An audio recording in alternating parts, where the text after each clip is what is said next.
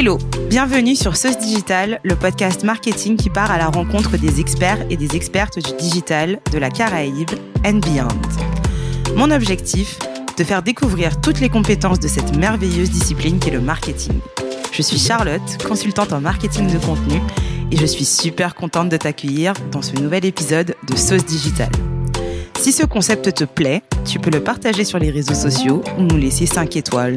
Bah, nous laisser 5 étoiles partout, puisque avant c'était que Apple Podcast, mais maintenant on peut aussi le faire sur Spotify. Dans l'épisode précédent, nous avons discuté du métier de consultant en communication et des avantages d'avoir son propre média. Aujourd'hui, j'ai invité Jade pour parler de l'inbound marketing. L'inbound, c'est une stratégie que j'adore. On en a déjà parlé un peu dans l'épisode sur l'automation. C'est cette fameuse technique qui permet aux clients de venir directement à toi. Avant de rentrer dans le vif du sujet, une petite présentation s'impose. Bonjour Jade, tu peux nous en dire un peu plus sur ton parcours? Hello Charlotte, merci de m'avoir invité sur euh, sur ton podcast. Je suis contente de pouvoir discuter avec toi sur l'inbound marketing. Euh, alors mon parcours, euh, donc j'ai une agence, un collectif de freelance en inbound marketing et j'accompagne euh, du coup les PME euh, les PME sur euh, de la création de contenu et sur de la mise en place de stratégies inbound et moi je viens d'un BTS communication et j'ai évolué par la suite via un, une école de commerce euh, où là euh, j'ai découvert le marketing et j'ai fini avec un, un, master en marketing digital euh, du coup à la défense où là je me suis vraiment spécialisée euh, sur le marketing digital. Alors, j'ai une petite question par rapport à ton parcours, puisque tu as mentionné la communication, et j'ai vraiment l'impression que communication et marketing, c'est deux disciplines qui fonctionnent un peu en vase clos. En tout cas, en termes d'apprentissage, donc de comment est-ce qu'on nous apprend ces disciplines. Et du coup, est-ce que dans ton premier cursus en communication, on t'a parlé du marketing et à l'inverse, dans ton master, est-ce qu'on a mentionné la com? Alors en, en communication, euh, du coup, c'était déjà il y a euh, il y a bien presque 15 ans. ça fait grave. ça fait, ça commence à remonter. on se fait vieille. C'est vrai que c'est quelque chose qui évolue euh, tellement vite aussi, donc euh, c'est pertinent de le dire, ouais. oui, bah oui, parce que ça a tellement évolué, ça évolue tellement euh, la communication et le marketing que c'est sûr qu'il faut mettre le contexte. donc du coup, c'était il y a longtemps et déjà j'avais presque pas de communication digitale. Donc même au-delà de parler du marketing, euh, ouais, il manquait déjà cette part euh, de, de communication digitale. Donc bien sûr, on, parlait des réseaux sociaux, mais c'était quand même très axé sur euh, l'événementiel, euh, sur le branding, etc. On, on a été formé sur des communications print.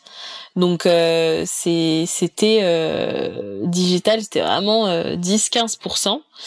Euh, mais n'empêche que ça a quand même, ça m'a quand même beaucoup appris sur les bases même de la communication, sur les cibles, enfin tout ce qui est réponse à un besoin, etc. Donc on a, on a quand même vu toutes les bases. Ça m'a donné un socle sur ça. Que tu utilises encore aujourd'hui.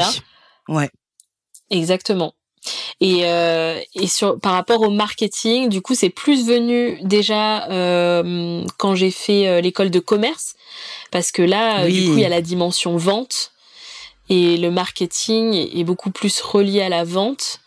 Euh, et après, ben bien sûr, mon, ma dernière année de master était consacrée au marketing digital, donc c'est là que j'ai vraiment pu euh, apprendre euh, les différents euh, types de marketing, voilà comment construire une stratégie, les différents leviers sur, les, sur lesquels on, on pouvait s'appuyer pour pour construire une stratégie de marketing digital pertinente.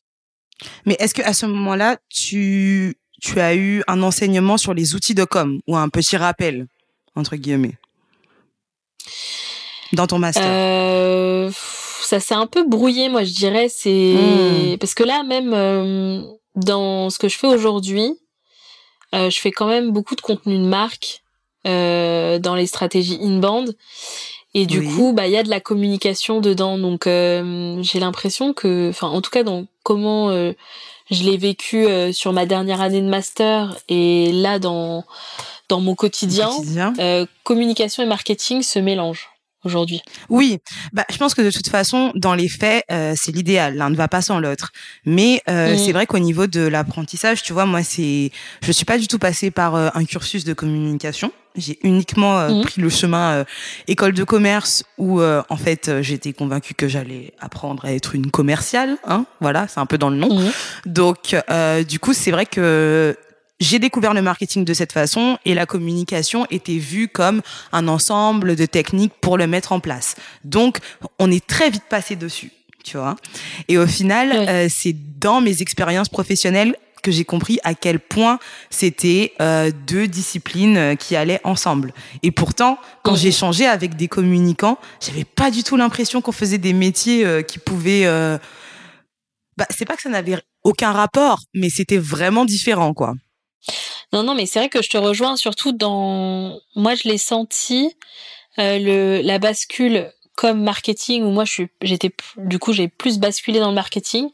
C'est que je voulais euh, que du coup mes actions aient un impact sur l'entreprise. C'est ça. Et du coup sur les ventes. Et que je voyais qu'en communication ils étaient beaucoup sur euh, ce qu'on appelle aujourd'hui des vanity metrics. Donc euh, euh, ben, ah, de quelle taille est la communauté, euh, euh, combien il y a de likes, etc. sur sur aussi bah, l'emphase est sur l'engagement en fait. Ouais. Ouais, c'est sur l'engagement et du coup on va enfin j'ai l'impression qu'on va pas au bout. Enfin moi je me verrais pas dans une brique com. Enfin en tout cas aujourd'hui je pense qu'il y a de moins en moins la com est de moins en moins isolée. Enfin sinon euh, je pense que les, les, entreprises qui font ça passent à côté de quelque chose. Il faut vraiment que ce soit lié au, au marketing. Et il faut que du coup ça ait un sens et que ça impacte euh, autant euh, les ventes et la croissance de l'entreprise, quoi.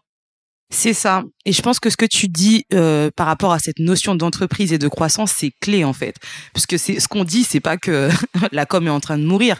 Euh, typiquement, mm. euh, tu vois, genre, je pense euh, à tous les médias en fait qui se qui se créent et qui adoptent un angle intéressant et pour lesquels forcément le fait d'avoir de l'engagement et tout, c'est des métriques qui comptent puisque le but c'est de générer des conversations. Et du coup, dans ce cas, je peux comprendre que tu vois, on mette la com en avant. Mais ce qui est clé dans ce que tu as dit, c'est que on est quand même en train de parler euh, de sujets qui touchent à l'entreprise, à l'entrepreneuriat, et donc c'est forcément lié euh, à la croissance. Euh, mm, du coup, je poursuis mes questions. Qu'est-ce est-ce que tu peux nous en dire un peu plus sur ton quotidien en tant que CEO du collectif Empower? Euh, oui, du coup, euh, comme je commençais à le dire euh, juste avant, j'accompagne des PME dans la production de contenu, dans le but de générer des leads qualifiés, donc c'est-à-dire des des prospects qui correspondent à leur persona, à leurs clients idées, à leurs idéaux. Et aussi, j'aide les entreprises à mieux collaborer avec les sales, dans le sens à, aligner en fait euh, le service marketing et le service sales parce qu'ils ont des objectifs communs. Et via l'inbound marketing, euh, on permet justement de, de, de s'aligner, d'aller dans la même direction et de et du coup de s'appuyer sur sur les contenus produits euh, pour que chaque équipe euh, arrive à atteindre euh, à atteindre ses objectifs. Et au sein du collectif, je réunis plusieurs euh, expertises sur tous les formats de contenu. Donc euh, je peux intervenir autant euh, sur de la vidéo, sur des articles de blog optimisés SEO, donc pour le référencement naturel, sur du podcast aussi, sur tout un tas de formes de contenu. Et dans le collectif, en fait, il y a des experts pour chaque type de contenu. Et euh, pour chaque entreprise cliente, je vais constituer euh, l'équipe qui euh, qui ira le mieux par rapport aux, objectifs de l'entreprise. Ok, très Donc, clair. Power, c'est aussi c'est aussi un collectif qui est partenaire HubSpot depuis cette année. Félicitations. et du coup, merci. ah, tu sais à quel point j'aime HubSpot, hein. Oui. On s'est rencontrés autour d'UpSpot. oui, c'est vrai. Euh, c'est vrai. Ouais, ouais, non, je suis très contente d'être partenaire HubSpot. Euh, ça fait, euh, ça fait déjà presque dix ans que j'utilise HubSpot. sept ans, je crois. et, et du coup, c'est un peu eux qui ont théorisé un peu l'inbound marketing. oui. Et du coup, euh, voilà, du coup, j'accompagne les entreprises à, la, à, mettre en place l'outil euh, au sein de leurs équipes. Donc autant la partie marketing que CRM, où j'interviens avec euh, un partenaire, euh, ou euh, d'optimiser leur utilisation parce que souvent, je vois que les entreprises ont HubSpot, mais ne l'utilisent pas forcément à son plein potentiel. Ça date de quand l'inbound? Bah, en France, euh, franchement, c'est genre euh, il y a moins de 15 ans. Hein. Je pense que D'accord. Ouais, ça doit ça doit faire moins de 15 ans en France parce que ça arrivait un peu en, en décalage. Euh, Après, c'est ce qu'il faut se dire aussi, c'est que c'est la manière dont c'est appelé, dont ça a été euh, euh conceptualisé via HubSpot notamment. Mais en soi, c'est des leviers qu'il y avait avant qui était moins euh, moins popularisé ou pas forcément packagé de la même manière, mais on, on, arrive quand même sur des techniques qui existaient quand même avant. C'est pas non plus euh, totalement euh, quelque chose de, de, de, de, tout nouveau. Euh, mais euh, c'est vrai que c'est quand même assez récent, surtout en France. Donc moi j'ai, comme les écoles sont en retard et qu'il y a un décalage, donc je l'ai pas vu à l'école, je l'ai vu en entreprise dans mon premier CDI. Donc c'était dans une euh, startup tech et le directeur marketing euh, du coup avec qui euh, avec qui je bossais, qui m'a recruté, voulait miser sur la stratégie de bande marketing et la développer pour la startup. Euh, et du coup, il avait déjà identifié HubSpot. Et du coup, on a mis HubSpot en place et j'ai été formée par les équipes d'onboarding US qui avaient tout un parcours en fait euh, de formation, qui avait certaines formations en ligne, donc euh, les débuts de d'UpSpot Academy. Euh, et puis il y avait tout un accompagnement aussi avec l'entreprise. Donc ça c'était vraiment bien parce que il nous orientait aussi sur la stratégie qu'on était en train de mettre en place et comment on pouvait l'orchestrer via le logiciel. Ouais. Je trouve que c'est un cas d'usage assez intéressant puisque dès le départ, en fait, euh, ils ont pris euh, le pli de former les utilisateurs à la plateforme et de créer une communauté autour. Oui. Puisque HubSpot Academy, c'est quand même euh, mythique. Ah oui, puis là, ça représente énormément, énormément de contenu. Moi, je sais que j'oriente souvent mes clients vers HubSpot Academy, parce qu'il y a autant des contenus théoriques que des contenus de formation sur, sur l'outil en lui-même. C'est vrai. C'est vrai. Euh, Jessica nous a partagé sa définition de l'inbound marketing. Pour reprendre ses propos, l'inbound est une technique marketing qui consiste à attirer un prospect grâce à du contenu à forte valeur ajoutée. En gros, le bon contenu au bon moment à la bonne personne. Quelque chose à rajouter? Euh, bah, C'est exactement ça. Euh, j'aurais pas dit mieux. euh, je pourrais juste ajouter que, euh, en fait, si on veut suivre cette méthodologie, euh, ce qui est important d'avoir en tête, c'est qu'il faut être focus client. Donc, faut vraiment être orienté client, penser client. Qu'est-ce qu'on qu'est-ce qu'on va pouvoir faire pour lui, comment on va pouvoir l'aider, et aussi être euh, ce qu'on appelle give first, c'est-à-dire de donner un maximum de valeur avant de recevoir. Euh, et du coup, si on combine ces deux-là, le fait d'être, d'avoir, de développer beaucoup d'empathie pour le client et de vouloir donner euh, avant de recevoir, ben, je pense qu'on a vraiment les deux ingrédients euh, secrets pour une bonne stratégie inbound marketing. Donc ça relève plus du mindset, euh, Mais je pense que c'est c'est vraiment un état d'esprit qu'il faut garder au sein de l'équipe marketing, mais aussi au sein de l'équipe sales. Mais justement, sur la thématique de donner avant de recevoir, euh, on est en plein mois de décembre.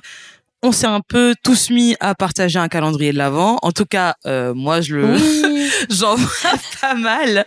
Et du coup, le tien, il est euh, très très orienté euh, outils au final, où tu donnes euh, des astuces sur des outils pour améliorer tout simplement la gestion de, de la stratégie marketing au quotidien.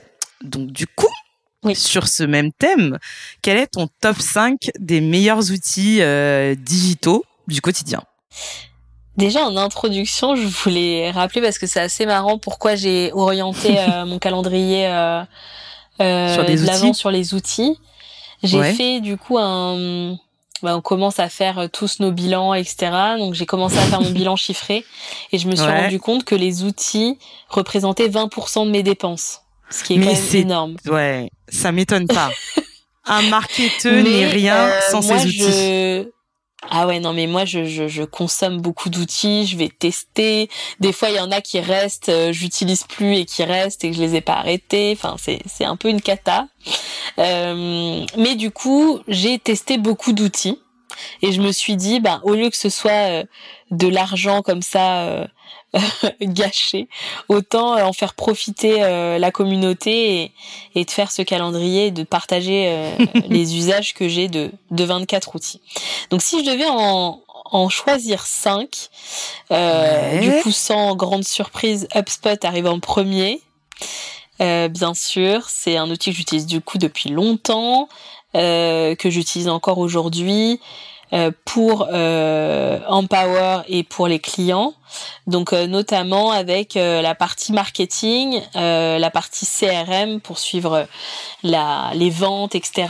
Et puis il y a aussi, j'ai aussi eu accès à la partie service client que je suis en train de, de découvrir et, et d'utiliser. Donc, ce qui est intéressant pour les auditeurs, c'est que euh, HubSpot, c'est cette dernière année là a beaucoup étoffé la partie gratuite euh, de leur logiciel. Et du coup euh, vous avez accès à, à beaucoup de fonctionnalités, euh, notamment euh, la fonctionnalité de de workflow, c'est-à-dire une suite d'emails automatisés qui était présente que sur euh, la première, euh, le premier forfait payant. Et euh, il y a une version simple qui est disponible sur la version gratuite. Donc c'est vraiment intéressant. Ils ont même développé aussi une version gratuite de leur CMS, ce qu'on peut créer son site internet sur HubSpot. Donc ça vaut le coup de jeter un, coup d'œil et d'aller explorer un peu la version gratuite d'HubSpot. En second outil, du coup, Asana. Euh, Asana, c'est un outil de gestion de projet. Ouais. Et moi, sans Asana, je suis, je suis rien. sans Asana, je, je suis perdu. c'est mon, c'est mon deuxième cerveau. Euh, ça me permet du coup d'avoir euh, toutes mes tâches, de savoir ce que je vais faire chaque jour, mais surtout de pouvoir euh, collaborer avec euh, mes collaborateurs en interne, mais aussi avec euh, mes clients, euh, avec le collectif, euh, sur des projets, sur des projets clients type calendrier de contenu, calendrier social media, etc. Donc Asana est très important dans dans mon organisation. Ensuite, il y a Notion qui a déjà été cité dans des épisodes précédents. je pense que Notion fait l'unanimité. D'ailleurs, moi je l'utilise pour la documentation d'entreprise. Ouais.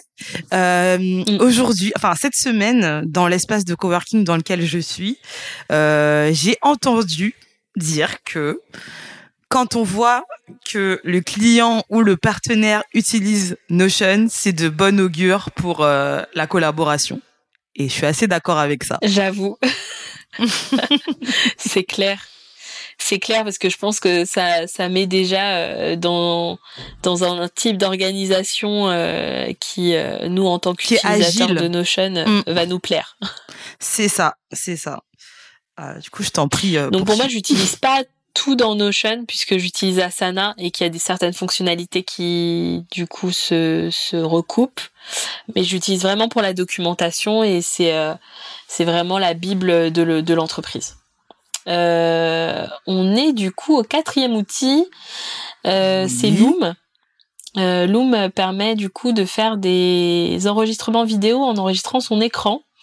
et j'utilise vraiment toutes les semaines parce que je je fais des présentations rapides aux prospects ou aux clients. Et ça permet de me montrer en fait.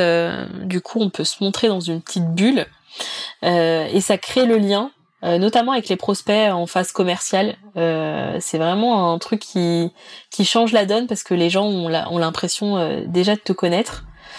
oui. Et puis aux clients, bah, quand j'explique comment on va fonctionner avec Asana, etc. Donc je monte mon écran et du coup je leur explique un peu comment on va voilà, on va collaborer ensemble et on fait aussi en interne la documentation rapide euh, au lieu d'écrire un process, du coup, on va faire euh, une vidéo Loom pour l'expliquer pendant qu'on est en train de le faire. Donc, du coup, euh, gain de temps et puis plus simple pour la personne de, de, regarder une petite vidéo que de lire un process. Quoi. du coup, c'est à la fois un outil de conversion euh, et un outil que tu utilises avec tes clients au quotidien. Exactement, exactement. Mais en conversion, franchement, là j'en parle en ce moment autour de moi, c'est vraiment, euh, c'est vraiment un truc à tester, hein, si, euh, parce que euh, j'ai eu un retour dernièrement où, en fait, je suis allée, j'ai fait, j'ai couvert un événement en live tweet euh, et il y avait un prospect lors de l'événement. Et euh, du coup euh, la personne est venue vers moi et fait oh Jade et tout. Et et, moi j'ai eu j'ai eu un petit temps pour la reconnaître parce que j'avais sa photo mais on s'était pas vu en vrai ni en visio. Mais elle en fait elle m'avait reconnu tout de suite parce qu'elle avait vu la vidéo quoi. C'est ça. En même temps c'est ça d'être une star hein. voilà. Elle fait mais sa tête partout et du coup, dernier euh, outil. Et le petit dernier, c'est Toggle. Euh, du coup, c'est pour traquer mon temps, euh, celui de l'équipe, donc pas pour fliquer, hein, mais pour optimiser vraiment notre organisation, mieux répartir notre temps, mieux évaluer aussi le temps qu'on passe sur les missions clients pour voir si c'est rentable. Super important. Mm-hmm. Ouais parce que euh, c'est vrai que des fois on voilà on n'est pas forcément rentable sur certaines missions euh, qui nous prennent beaucoup de temps. Donc euh, et on s'en rend pas compte en fait. Si on le si on ne mesure pas on est dans le flot du truc on s'en rend pas forcément compte. Donc Toggle franchement c'est ça. et c'est son temps c'est hyper important ce que tu dis puisque du coup, euh, si on a des indicateurs de performance pour savoir le temps qu'on passe sur certaines tâches et que c'est essentiel pour euh, rectifier le tir, c'est la même chose pour les actions marketing qu'on met en place. Sans indicateur mm. de performance clé, on peut pas savoir si ce qu'on fait est optimisé, rentable, correct, fonctionne. Donc euh, petit rappel euh, d'avoir des. Moi, je pense qu'on n'a jamais assez d'indicateurs de performance, en fait. Euh, je pense que c'est mm. pas c'est pas quelque chose dans lequel on risque de se noyer, puisque du coup, c'est assez évident quand euh, un du coup un KPI euh, ne sert à rien ou euh, n'apporte pas plus d'informations que ça. Et du coup, mm. je pense que au risque d'y passer du temps, il vaut mieux être extensif sur les indicateurs de performance qu'on choisit de mettre en place plutôt que d'en avoir deux, quoi. Non, carrément, carrément, je te suis. Mm. Super. Du coup, on passe au cas pratique. Donc, comme d'hab, moi, je sais rien. Euh, je vois ce que c'est l'inbound vite fait. Je sais que ça veut dire que je vais arrêter de prospecter et que les gens vont arriver par magie en fait euh, ils vont me contacter de partout. Mais c'est tout. euh, du coup, comment est-ce que je peux commencer à mettre l'inbound marketing en place dans mon entreprise? Euh, Alors du coup, c'est vrai que l'inbound marketing, ça peut paraître une grosse machine. Euh, un peu impressionnante à mettre en place parce que euh, voilà on, on, on, imagine beaucoup de contenu des des workflows, donc des, des, des séquences d'emails automatisées qu'on doit rédiger, etc. Euh, trouver tous les chemins possibles pour euh, pour aiguiller euh, tel tel contact parce que euh, c'est l'inbound marketing permet aussi de de segmenter parce qu'on a dit qu'on envoyait le bon contenu à la bonne personne au bon moment. donc ça peut ça peut tout de suite faire un peu usine à gaz mais euh, ce que je dis à mes clients, euh, surtout euh, aux TPE et, aux, et, aux, entrepreneurs solo, c'est que en fait, on peut tout à fait mettre en place de l'inbound marketing à tout niveau. Et pour ça, en fait, il faut commencer par une campagne d'inbound marketing. Donc, faut le voir à l'échelle de la campagne. Ça nous permet aussi de tester et de voir ce qui fonctionne, ce qui fonctionne pas, pour après dupliquer ce format-là. Et du coup, à l'échelle de la campagne, qu'est-ce que ça veut dire? C'est mettre en place un lead magnet. Donc, un lead magnet, ça va être un livre blanc ou un webinar, par exemple c'est euh, une ressource qui est accessible via un formulaire. Euh, de ce lead magnet, on va créer un article de blog pour en faire la promotion. Donc du coup, on va extraire un sujet, on va pouvoir euh, bah, détailler ce sujet, apporter de l'information, être pédagogue par rapport à ce sujet qui est lié à notre expertise. Et puis euh, dedans, on va glisser, euh, bah, pour en savoir plus, vous pouvez télécharger, télécharger le livre blanc ou euh, assister à notre prochain webinaire. Et là, on va mettre le lien vers la landing page, donc qui est la page qui contient le formulaire, pour que la personne puisse s'inscrire. Et puis, on va aussi créer des posts réseaux sociaux qui vont mener à la fois vers l'article de blog, euh, ou directement vers la landing page du livre blanc ou du webinar. Et dernière étape, on va créer la séquence email post-téléchargement ou post-événement euh, qu'on va définir bien en amont avec euh, l'objectif en fait qu'on s'est fixé par rapport à cette campagne. Donc est-ce que cette campagne, on, veut qu'elle nous génère X rendez-vous de telle persona ou X lead euh, qualifié à mettre dans telle séquence de prospection. Donc ça, c'est à définir en amont. Et euh, on va euh, avoir le premier email qui va être la ressource qui va être envoyée ou la confirmation d'inscription à l'événement. Et puis après, on va pouvoir soit aller donner des ressources complémentaires, soit apporter directement de l'info dans les emails et à la fin d'amener vers notre objectif ultime qui est un lien de prise de rendez-vous ou euh, euh, du coup une bah, une adhésion à un autre, une autre ressource euh, qui va nous emmener vers une autre séquence. On en revient encore aux objectifs. C'est vraiment le point commun à toutes les initiatives marketing. Mm. Quel est le lien entre automatisation et inbound marketing? Ben, En fait, on parle de quand on reprend la définition qui a été dite par Jessica, euh, délivrer le bon contenu au bon moment et à la bonne personne. Si on veut faire ça correctement, il faut utiliser l'automatisation. C'est-à-dire qu'on va pas, euh, vous imaginez bien que les, les, personnes vont aller télécharger la ressource euh, bah, à l'heure qui à l'heure qui, qui lui convient. Euh, il, ça va pas être, euh, tout le monde ne va pas le faire en même temps. Et il s'attend, la personne s'attend à recevoir euh, son livre blanc ou à recevoir la confirmation de son inscription au webinar euh, quasi en instantané. Et du coup, au moment du, du, téléchargement, au moment où la personne va remplir le formulaire, il faut qu'elle puisse recevoir son livre blanc immédiatement. Et pour cela, on va mettre en place une automatisation qui fait que à chaque fois qu'une personne va remplir le formulaire, il va recevoir euh, la ressource euh, instantanément. Et ça, on pourrait pas le faire euh, manuellement ou ce serait en tout cas très fastidieux. C'est marrant que tu aies donné cet exemple puisque j'ai récemment mis en place une automatisation toute simple par rapport à un lead magnet. Donc euh, sur mon Instagram mhm. pro, j'ai lancé un calendrier de l'avant et quand les personnes m'envoient en DM le terme e-book 25, ils et elles reçoivent le lien vers une liste d'attente pour recevoir les 25 conseils pour tout péter en 2023 le 1er janvier. Euh, donc du coup, c'est c'est des conseils qui sont autour du de tendance euh, du content marketing. Euh, mhm. Et donc en fait, bah, c'est vrai que sans avoir mis en place cette automatisation, il faudrait que j'utilise le fameux lien en bio. donc je trouve que c'est pas très fluide en fait. et aussi derrière, bah, du coup, une fois que ces personnes s'inscrivent à la liste d'attente, elles vont recevoir automatiquement l'e-book le 1er janvier. Donc l'automatisation, pour moi, dans le partage et même la performance des lead magnets, c'est clé en fait. Carrément, et ça participe à l'expérience que tu offres à tes clients.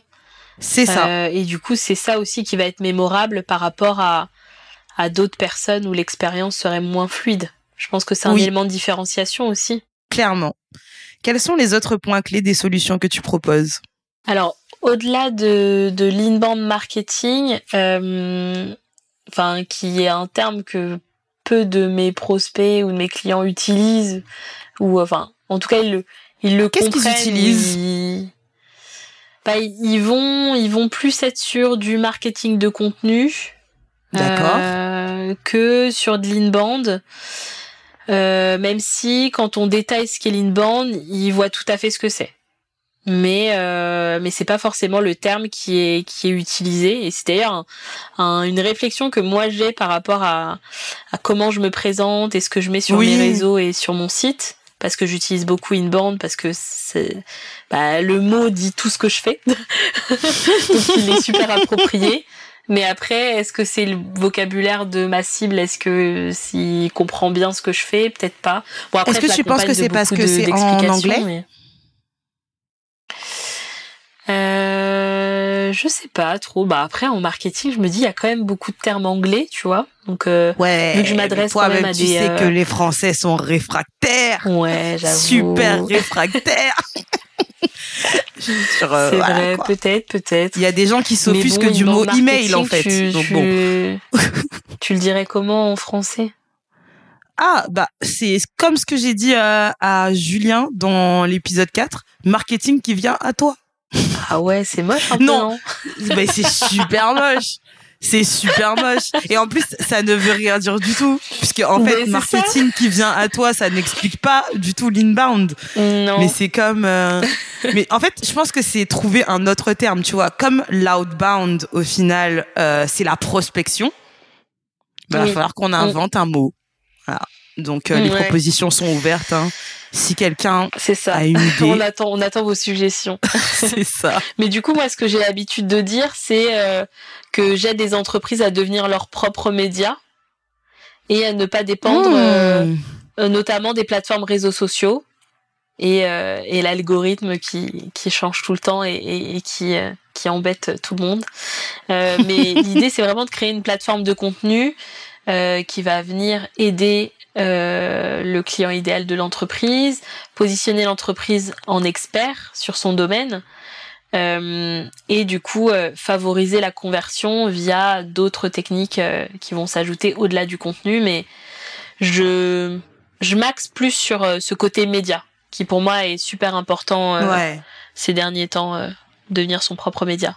Je pense que c'est pas mal et que ça parle plus, en fait. Mm. Du coup, prochaine Carrément. question sur euh, le profil de tes clients. Ils sont plutôt en Guadeloupe, sur d'autres îles, en France, à l'étranger.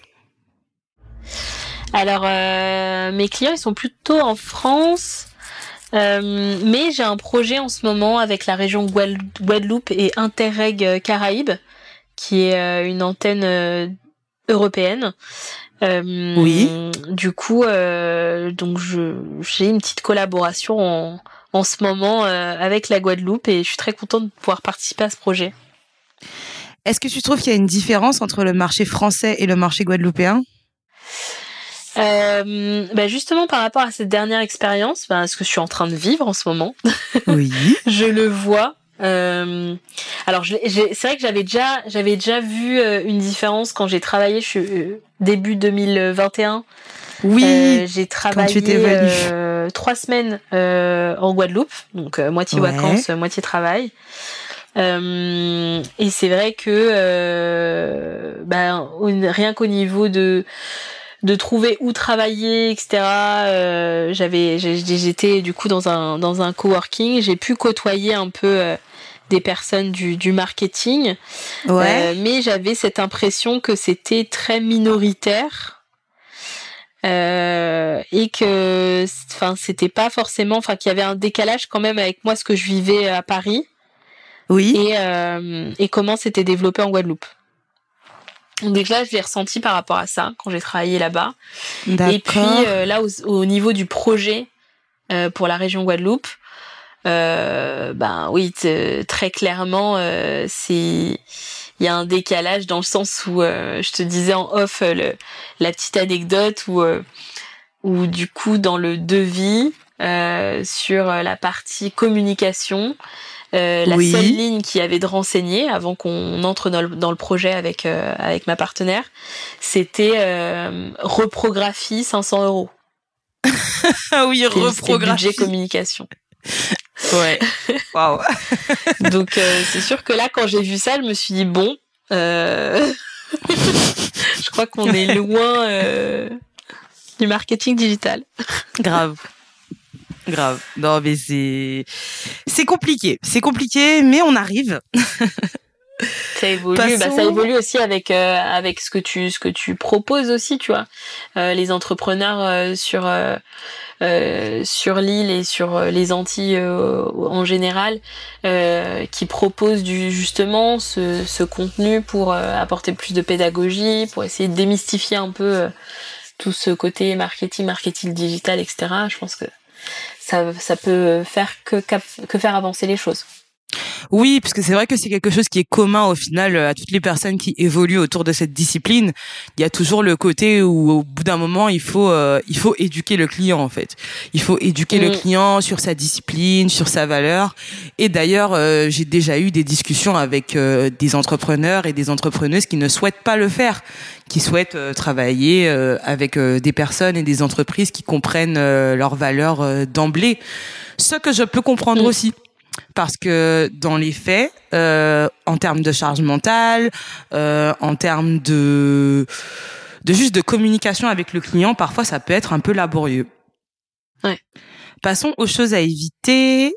Quels sont les a priori ou éléments à éviter quand il s'agit de l'inbound marketing?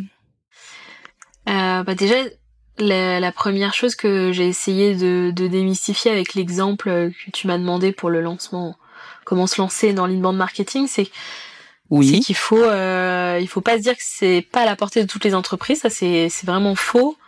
On peut démarrer avec euh, une campagne d'inbound marketing et une automatisation simple, même euh, via Sendinblue par exemple, sans être dans des dans un logiciel comme HubSpot. Euh, ou des logiciels d'email marketing proposent aussi ce type d'automatisation.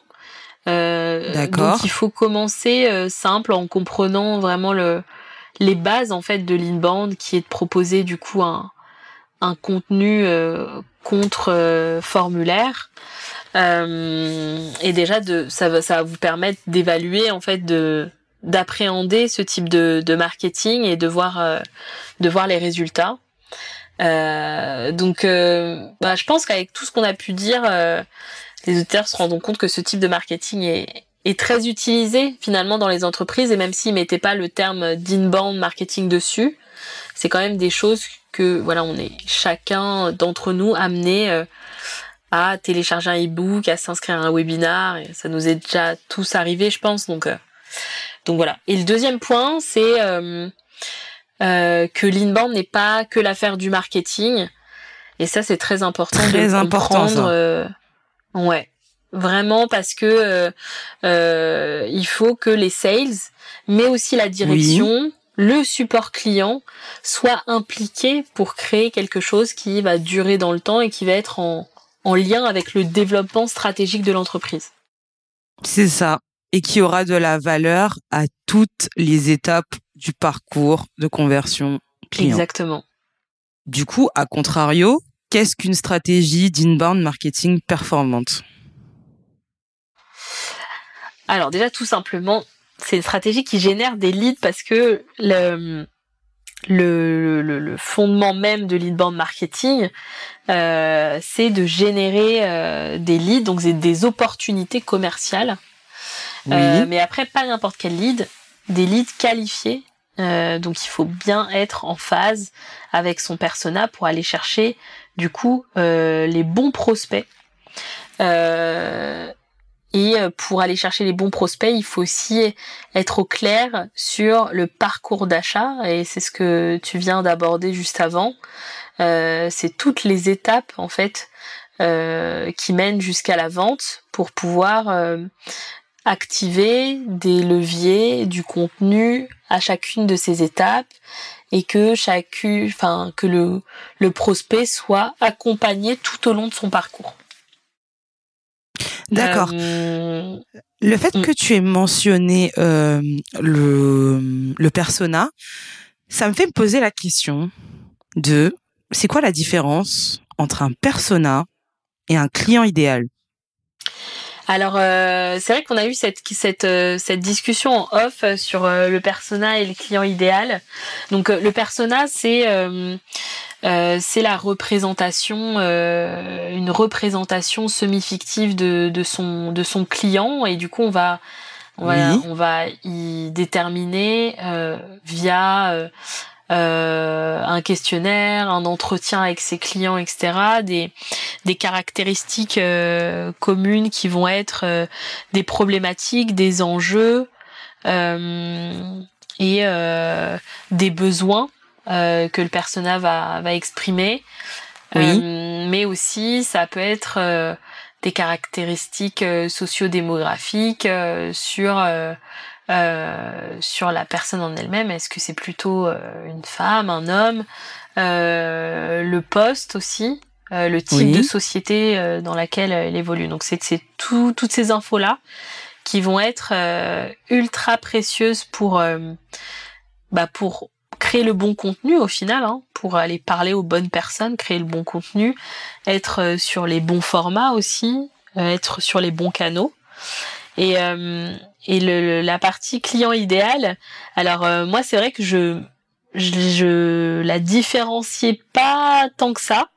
Mais j'avoue que euh, ce que tu me proposais la dernière fois euh, me parlait bien. Donc, euh, si tu veux le partager ouais, à tes auditeurs. oui, c'est vrai que c'est mieux si, si vous avez toute l'histoire. Donc, en fait, je disais que pour moi, le persona, c'est vraiment comme disait Jade, euh, une représentation semi-fictive basée sur des critères euh, psychodémographiques, donc euh, qui correspond en fait au comment dire au type de personnes qui composent la cible que l'on a.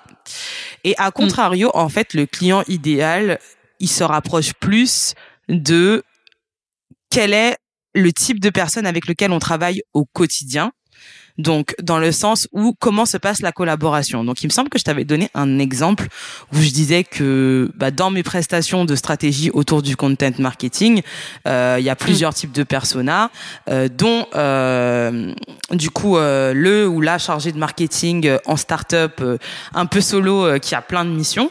Et du coup, ben, en termes de persona, euh, c'est c'est une personne à qui j'ai attribué euh, un âge, un prénom, des activités, euh, une localisation. Mais du coup, dans la euh, conception de la version cliente idéale, euh, ça va beaucoup plus loin. Ça va, en fait, par exemple, euh, ma cliente idéale, c'est quelqu'un qui a fait des études en communication ou en marketing ou a eu une formation dans l'une de ces disciplines parce que j'ai remarqué, du coup, en étudiant mes clients et ce que je veux euh, vendre, donc comment est-ce que je veux vendre mes services, je me suis rendu compte que j'avais besoin d'échanger avec mon client sur l'impact de mes actions. Donc du mm. coup, j'ai l'impression que euh, le client idéal a une vocation un petit peu plus opérationnelle. Et pour être honnête, Jade, je sais plus si c'est ce que je t'avais dit. Si, c'est exactement ça. Ok, super. tu, es cohérente, tu es cohérente avec toi-même. c'est très bien. super. Parce que j'avais l'impression qu'il manquait une partie. Mais donc voilà. Donc en fait, ce que je dirais, c'est que tout comme le marketing et la communication, le persona et le client idéal sont complémentaires. Le persona est la base sur laquelle on va construire sa communication, ses contenus, son ton, son branding et le client idéal, ben c'est dans les faits ce qui se en fait c'est mm. la rencontre entre ce qui se passe dans les faits et la vision que vous avez de votre business et de la façon dont vous allez vendre vos produits ou services. Mm. Très clair. Merci. Bon, ben, on va passer à la fameuse question des tarifs. Combien ça coûte de mettre en place une stratégie d'inbound marketing dans son entreprise de A à Z?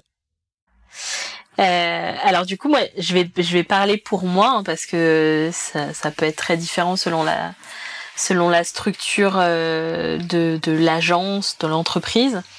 Oui. moi, ça peut aller du coup de, de, la mise en place d'une campagne bande marketing, quand comme je vous l'ai décrite tout à l'heure, de 5 000 euros jusqu'à un accompagnement complet sur le long terme à 40 000 euros sur l'année. D'accord.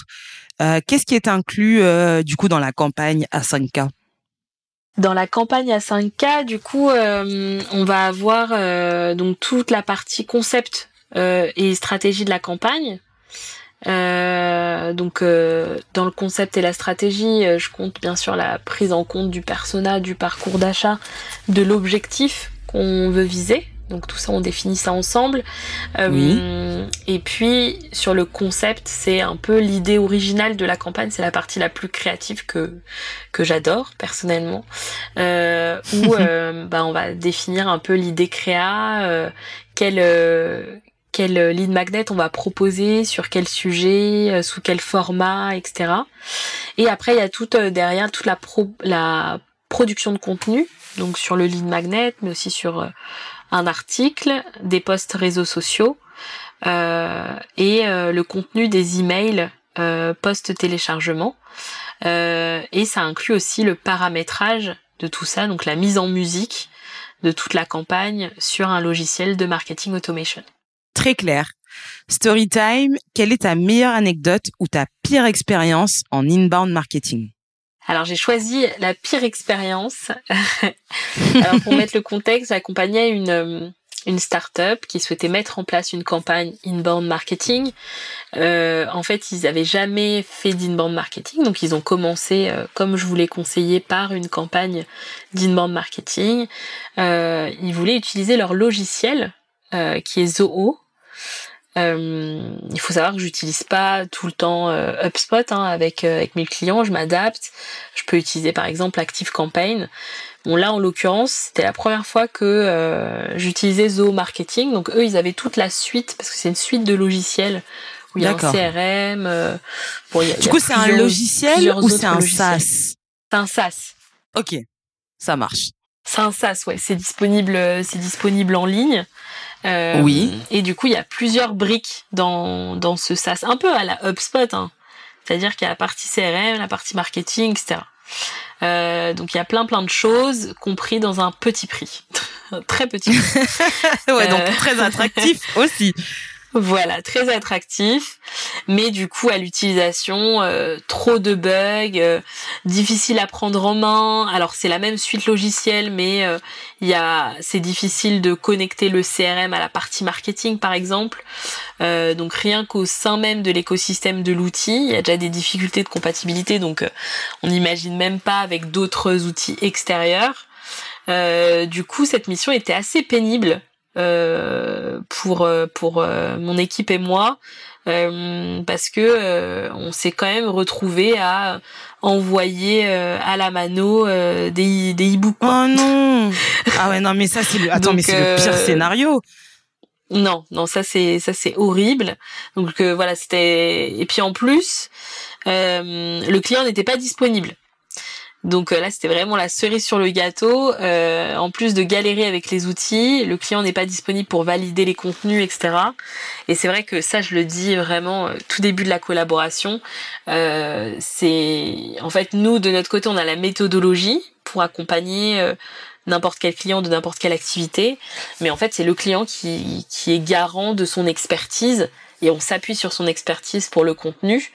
Et du coup, euh, ça implique un échange régulier avec euh, quelqu'un du côté euh, du, du, client. Et ça, c'est hyper important pour la réussite de la mission.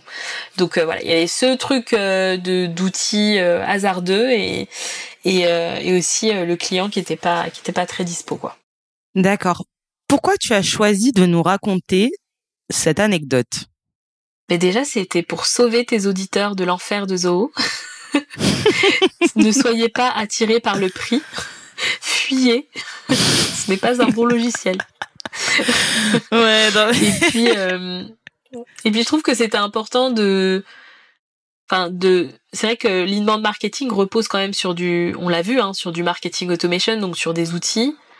Euh, et euh, du coup, là où souvent on dit oui, les outils ne font pas tout, bah là, dans le contexte de l'inbound marketing, il faut quand même avoir un minimum d'outils euh, euh, modernes et avoir un bon CRM et un bon outil de marketing automation et euh, des outils qui s'intègrent aussi avec avec d'autres outils extérieurs pour nous faciliter un peu un peu la tâche et permettre de une automatisation assez fluide et et, aussi un gain de temps un gain de temps autant mm. chez le client que, que chez le prestataire qui l'accompagne. Oui, et tu as dit euh, autre chose là que, que je trouve très intéressant, c'est quand on choisit un outil, de passer du temps à voir à quel point il se connecte à d'autres. Parce que même si il existe des solutions pour le faire, comme euh, Zapier par exemple, qui permet de connecter mm. euh, deux outils et de créer des automatisations a priori quand c'est pas natif euh, dans les outils en question. Mais je mm. pense que c'est quand même super important. Parce que du coup euh, une panoplie d'outils qui fonctionnent c'est des outils interconnectés entre eux qui font gagner du temps et où il n'y a pas de doublon sur euh, les fonctionnalités comme ce que tu disais tout à l'heure avec Notion et Asana. Le tout, c'est pas forcément de choisir le méga outil qui fait le meilleur truc. Par exemple, moi je connais énormément de gens qui font leur tout doux sur Notion. Personnellement, je n'y arrive pas. J'ai besoin que ce soit attribué à ah des gens. J'ai besoin d'une deadline. J'ai besoin euh, qu'il y ait un fil de conversation associé à une tâche, qu'elle remonte, qu'elle soit classée, sans que ça passe par moi qui crée une base de données personnalisée. Donc du coup, à ce niveau-là, le niveau de personnalisation de Notion, au final, je l'ai trouvé handicapant, et c'est pour ça que tout comme toi, j'utilise Notion en featuring avec Asana. Donc, il mm. n'y a pas une seule façon de faire les choses. Il y a pas. C'est ça. pas, faut, faut trouver, euh, faut trouver son usage, quoi. Mais il faut, faut le définir quand même. Oui, faut le définir et euh, pour reprendre aussi euh, les mots de, de Jessica sur l'automatisation, ben faut pas réparer un truc qui marche en fait. Si ça marche déjà très bien, c'est peut-être pas la peine de de d'ajouter de l'automatisation, de connecter des outils et tout. Si au final c'est quelque chose qui à gérer est beaucoup plus chronophage. Ouais, c'est clair. Comment tu penses que les compétences du marketing digital vont évoluer dans la Caraïbe? Euh, Ben, pour moi, je pense que euh, que ça va dans le bon sens et que même si euh, on observe un, un décalage euh, par rapport, par exemple, à Paris ou dans d'autres dans d'autres pays je pense que euh, ça, ça, c'est, c'est une évolution qui, notamment grâce, je pense, au digital et au fait qu'on qu'on ait accès euh, à de la formation de qualité et à de l'information de qualité euh, de partout. Euh, tu vois et notamment bah là via le podcast euh, euh, sur des chaînes sur des chaînes YouTube. Je pense qu'il y, a énormément de, de contenu accessible. Et du coup ça ça permet justement de de lutter un peu contre un certain isolement peut-être que qui, qui fait défaut qui fait défaut aux Antilles et qui et qui et qui explique un peu ce ce décalage. Mais mm. euh, pour moi, euh, je pense que voilà, ça, ça avance. En tout cas, je, je j'identifie pas à mon niveau de réelles barrières pour que ça se bloque quoi. Ça, c'est en train de, de, d'évoluer. Ben c'est un peu. Moi, je trouve que c'est beau ce que tu dis parce que c'est clairement le propre du digital, c'est d'être euh, accessible à tous de mm. n'importe où. Donc, je te rejoins tout à fait sur le fait que il n'y a pas de raison donc euh, ça va bien se passer. Exactement. Mm. ok, merci Jade. Euh, comme d'habitude, petit récap, enfin là pour le coup, un récap un peu long avant de se quitter. Donc, quand il s'agit d'inbound marketing, garde en tête qu'il faudra donner beaucoup de valeur avant de recevoir. Tout repose sur un réseau de contenu à forte valeur ajoutée pour attirer les prospects et les faire évoluer en clients. Pour te lancer, tu peux commencer par mettre en place une campagne avec trois types de contenus. Un lead magnet, un article de blog, des publications sur les réseaux sociaux et des emails. Désolé, ça fait quatre.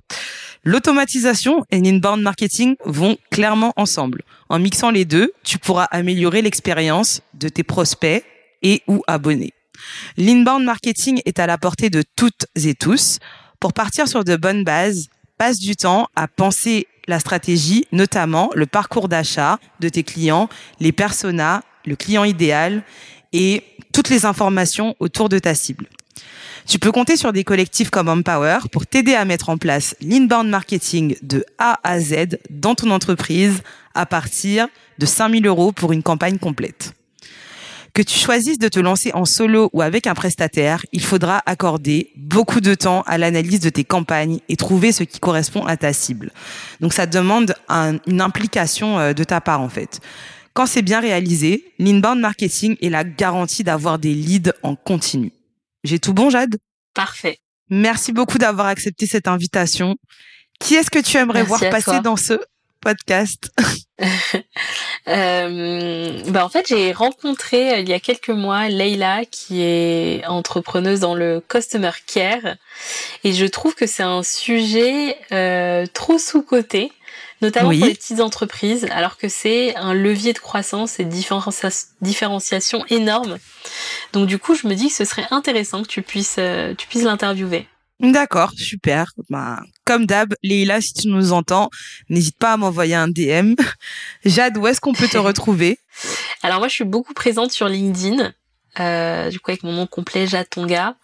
Euh, sur Insta euh, Jade underscore EMPWR ou EMPWR Agency euh, pour le compte du collectif, mais également sur mon site web empwr.io et j'ai lancé à la rentrée un podcast pour mettre en lumière des personnes qui ont fait un choix de cœur dans leur parcours pro. Il s'appelle Pourquoi t'as fait ça? Il est trop bien. Il est disponible sur toutes les plateformes d'écoute et j'ai d'ailleurs le plaisir de t'interviewer très prochainement. Merci Jade. Si à la suite de cet épisode tu souhaites poser des questions, tu peux m'envoyer un DM sur Insta at sauce digitale au pluriel. Toutes les infos de contact et les outils techniques mentionnés dans cet épisode seront en description. Et n'oublie pas, si tu as aimé, tu peux nous laisser 5 étoiles sur Apple Podcast, Spotify, ou tu peux m'envoyer un DM avec 5 étoiles, ça marche aussi. On se retrouve bientôt pour plus d'interviews d'expertes et d'experts sur les nombreux métiers du digital. Bye